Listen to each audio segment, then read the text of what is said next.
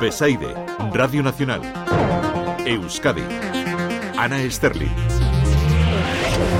Eguno, ¿cómo están? Abatidos, suponemos, si son aficionados de la Real después de que el equipo se haya quedado a las puertas de la final de la Copa, después de la derrota en la tanda de penaltis frente al Mallorca. Y Manol Alguacil y Miquel Loyarzábal tampoco ocultaban su decepción.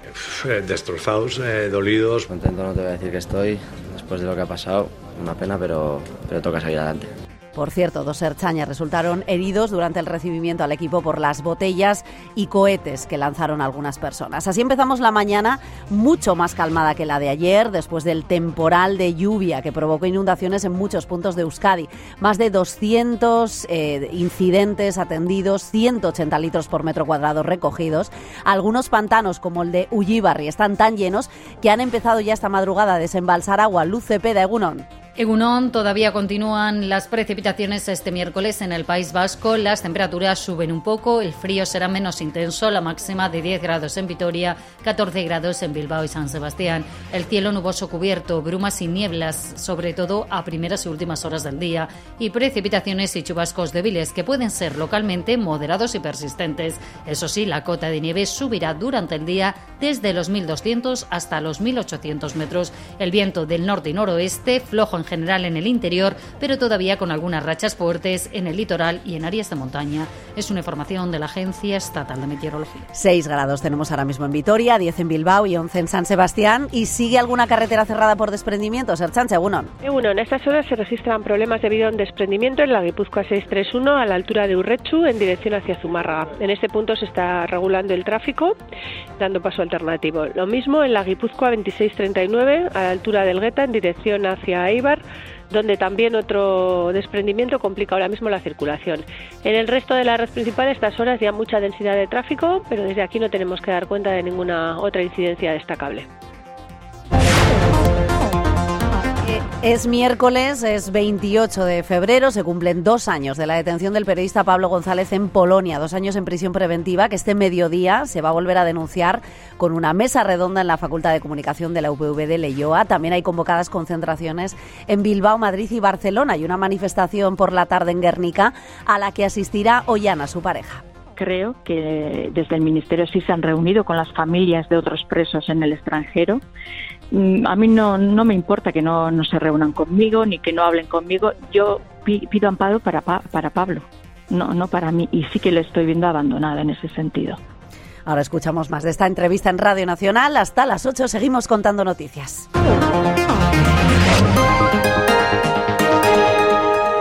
La resaca de la borrasca Mónica nos deja una calma tensa en Euskadi porque han empezado a desembalsar de los pantanos que están llenos en Álava, pero poco a poco porque el Zadorra está al límite y de lo contrario podría volver a desbordarse. Nevilla Santa Egunon. Egunon, las compuertas se abren con mucho cuidado en el embalse de Ulibarri porque este martes el Zadorra ya inundó algunas zonas de Álava, aunque donde más ha llovido en Guipúzcoa, alrededor de 170 litros por metro cuadrado en día y medio en algunas zonas.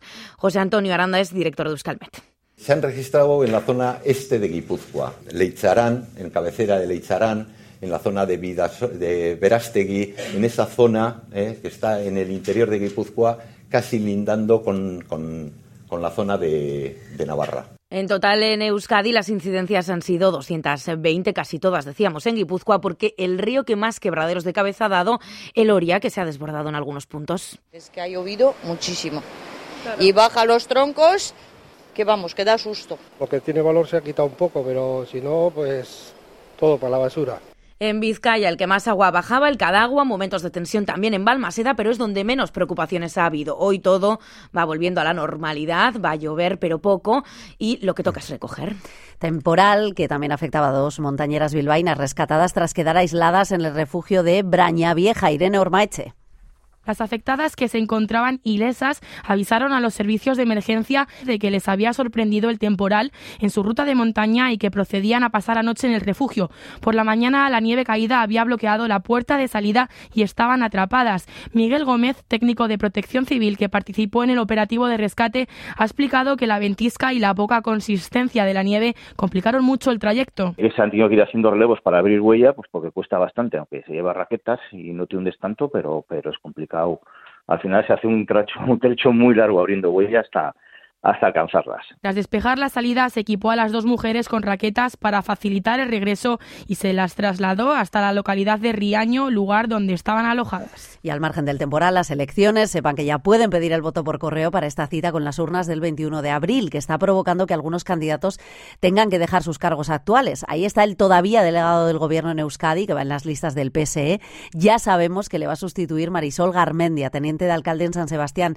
Dice que su nombramiento supone un paso más en favor de la igualdad, porque va a ser la primera mujer que ocupe este cargo. Es un orgullo como socialista, desde luego vasca, y como mujer ser la primera mujer delegada del Gobierno de España en Euskadi. Creo que es una apuesta más del Gobierno de España y de Pedro Sánchez por la igualdad Fichas que se mueven por la batalla electoral que el candidato del PNV al Endacari prevé intensa con EH Bildu, sin precedentes. Reconoce que va a exigir más esfuerzo por parte de su partido y cree que la coalición se va a beneficiar de la marejada entre Podemos y Sumar. Y Manuel Paradales en Radio Nacional. Siempre las elecciones eh, son complicadas y en cada momento pues nos hemos encontrado con retos distintos, ¿no? Pero sí que es cierto que estamos eh, en un momento en el que va a haber una pelea intensa con EH Bildu como no habíamos tenido en otras épocas y que eso nos exige hacer un esfuerzo adicional.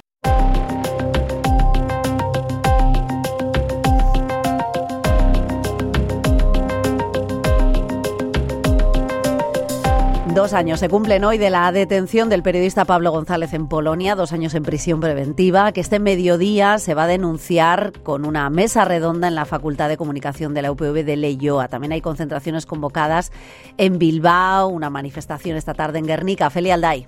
Será en la manifestación de Guernica a las 7 de la tarde en la que participe la familia de Pablo González, quien, según Ollana, su pareja, mantiene el ánimo a pesar de que hoy cumple dos años de prisión sin cargos ni pruebas en su contra, considerado además preso peligroso, con lo que ello supone. Sigue siendo considerado un preso peligroso, por lo cual tiene que estar en un módulo de máxima seguridad, está en, en aislamiento y semi-incomunicación, lo cual significa que tiene que pasar 23 horas dentro de la celda, solo una hora para salir y eh, no puede comunicarse con nadie salvo con, con, sus abogados. Abogados que le han visitado la pasada semana y han podido comprobar el inicio de diligencias dos años después, mientras Ollana continúa la espera de autorización para una tercera visita. Le hicimos la última visita, la segunda y última visita el 16 de junio del año pasado y todavía no hemos recibido autorización para, para una tercera.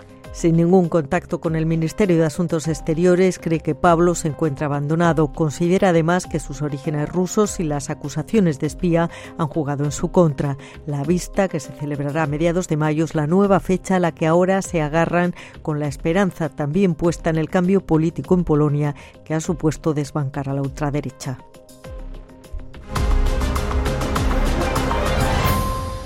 Y otro aniversario, hoy se cumple un año de la entrada en vigor de la ley trans a nivel estatal. En Euskadi más de 200 personas han podido cambiar de sexo y de nombre gracias a esta norma. En Radio Nacional, Asmi Ananda, del Observatorio LGTBI Plus del País Vasco, reconoce que ha supuesto un avance a pesar de los problemas del principio, de las trabas que hubo, dicen algunos registros, pero cree que no es la panacea a pesar de todas las expectativas y de todos los bulos que había de que iba a ser una marabunta de, de personas y que esto se iba a convertir en, en un aquelarre, las personas eh, que necesitan un cambio registral, pues somos una minoría y bueno, el que se nos faculte para poderlo hacer, pues ha sido un, un reconocimiento de nuestros derechos humanos a, a poder eh, figurar y, ser llamadas y, y, tratadas desde el sexo o el género eh, sentido.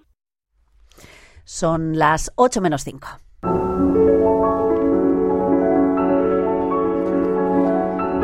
Y este miércoles empiezan las celebraciones por el centenario del nacimiento de uno de los grandes artistas vascos, el bermeano Néstor Basterrechea. El, el, Museo de Bellas Artes de Bilbao inaugura una exposición sobre su figura a través de una de sus disciplinas más desconocidas, las del diseño, muebles, diseño industrial, maquetas, precedida por un exhaustivo trabajo de investigación ha permitido recuperar obras que se consideraban perdidas. Guillermo Zuaznavar es uno de los comisarios. Conocíamos algunos de sus diseños diseños y conocíamos su trayectoria, pero hasta la fecha no se había hecho una investigación exhaustiva, no sabíamos muy bien cuánto material y en qué condiciones íbamos a encontrar. Y entonces aquí la ayuda de la familia ha sido muy importante y hemos podido recuperar piezas que estaban incluso en uso olvidadas.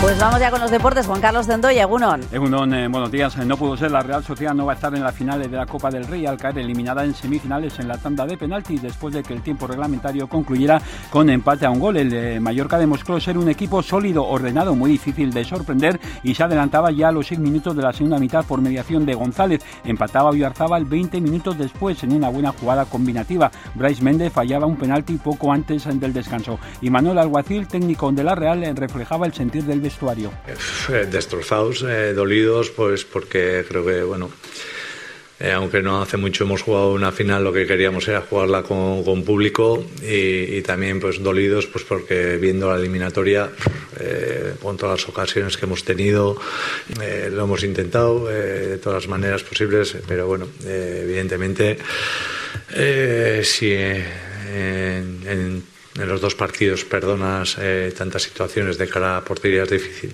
No habrá esa final vasca deseada. El Atleti buscará mañana precisamente el pase a la final ante el Atlético de Madrid en San Mamés. Los de Valverde entrenan esta tarde con las bajas de Yuri Herrera, las dudas de Geray y Leque. El equipo necesita estar fino mañana. Ernesto Valverde. Y hay que verlo desde el punto de vista positivo de que hacemos muchas cosas bien y que a veces, pues bueno, que tenemos que estar muy finos para conseguirlas.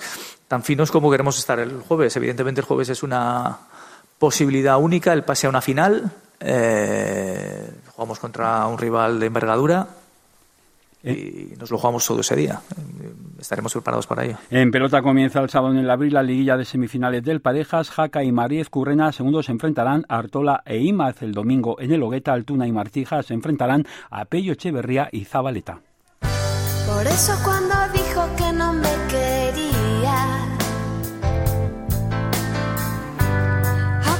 los dientes dije que me iría.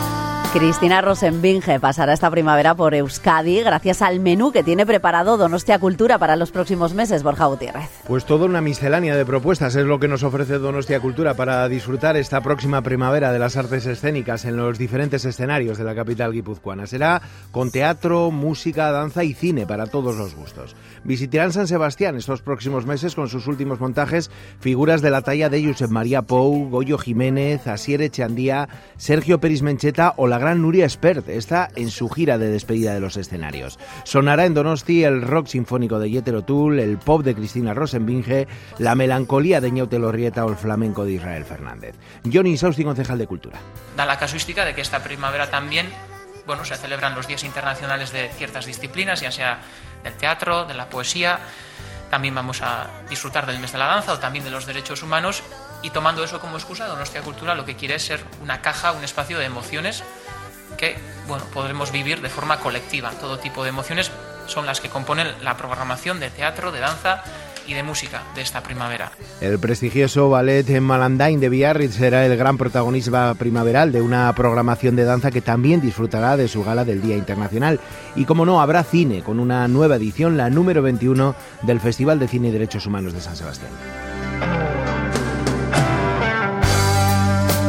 Muy completo todo. Así nos despedimos. Bryce Baltar ha estado los mandos técnicos. Que tengan un buen día, Gur.